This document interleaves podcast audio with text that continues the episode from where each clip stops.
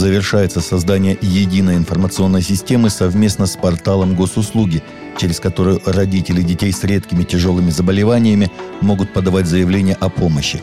Об этом 3 ноября рассказали на итоговом форуме сообщества представителей фонда «Круг добра», сообщает НТВ.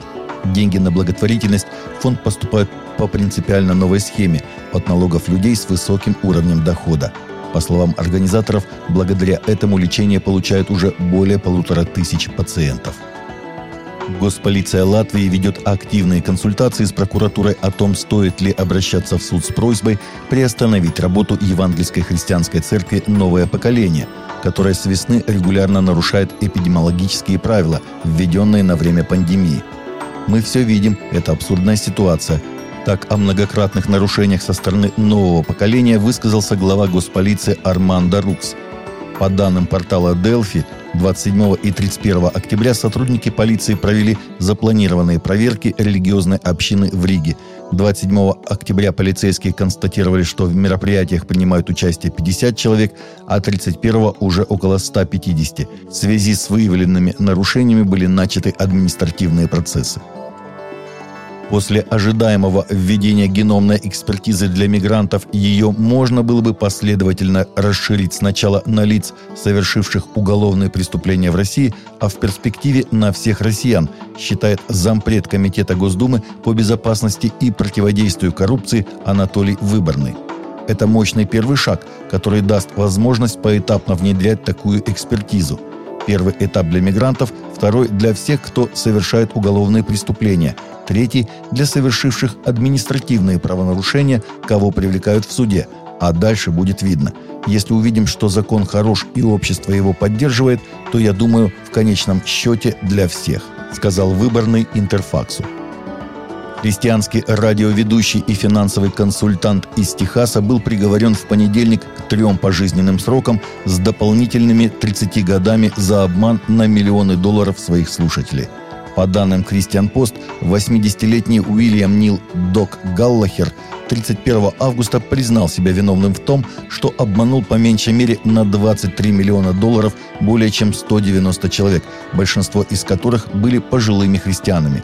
Галлахер, также известный как «денежный доктор», занимал пост президента и генерального директора финансовой группы Галлахера – его книга «Иисус Христос. Мастер денег» продается на Amazon и подвергалась неоднократно критике от читателей. Согласно новому исследованию Института исследований общественных религий PRRI, около 43% американцев считают, что быть христианином значит быть истинно американским – Опрос был опубликован в понедельник. В нем представлены ответы национальной репрезентативной выборки из 2508 взрослых американцев, которые участвовали в онлайн-интервью в период с 16 по 29 сентября этого года. Заслуживающие доверия сообщения о продолжающемся насилии, совершаемом в отношении уязвимых религиозных общин в Афганистане, включая казни и исчезновения, свидетельствуют о том, что христиане подвергаются повышенному риску преследований при власти талибов, запрещены в РФ, предупредила Комиссия США по международной религиозной свободе – как сообщается, талибы ходили от двери к двери в поисках новообращенных христиан, союзников США, бывших государственных служащих и правозащитников.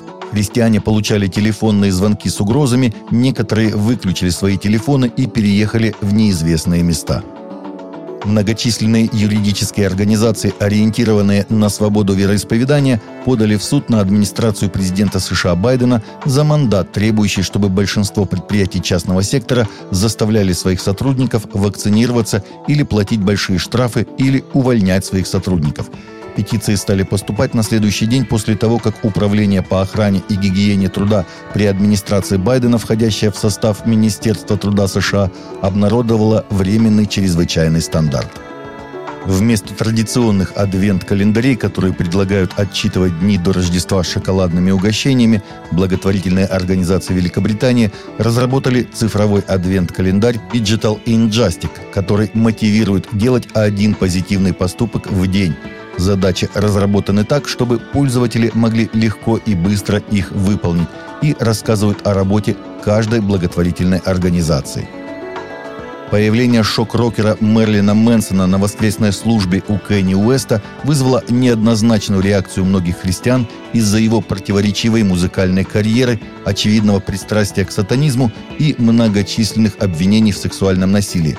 Мэнсон появился на сцене вместе с Уэстом, которого теперь зовут Е, и певцом Джастином Бибером на воскресной службе в прошлые выходные – на фотографиях этого события видно, как Мэнсон, настоящее имя которого Брайан Уорнер, возглавляет молитвенный круг с Уэстом и Бибером и кивает, когда Бибер провозглашает «Мы изгоняем любое демоническое присутствие в этот день во имя Иисуса».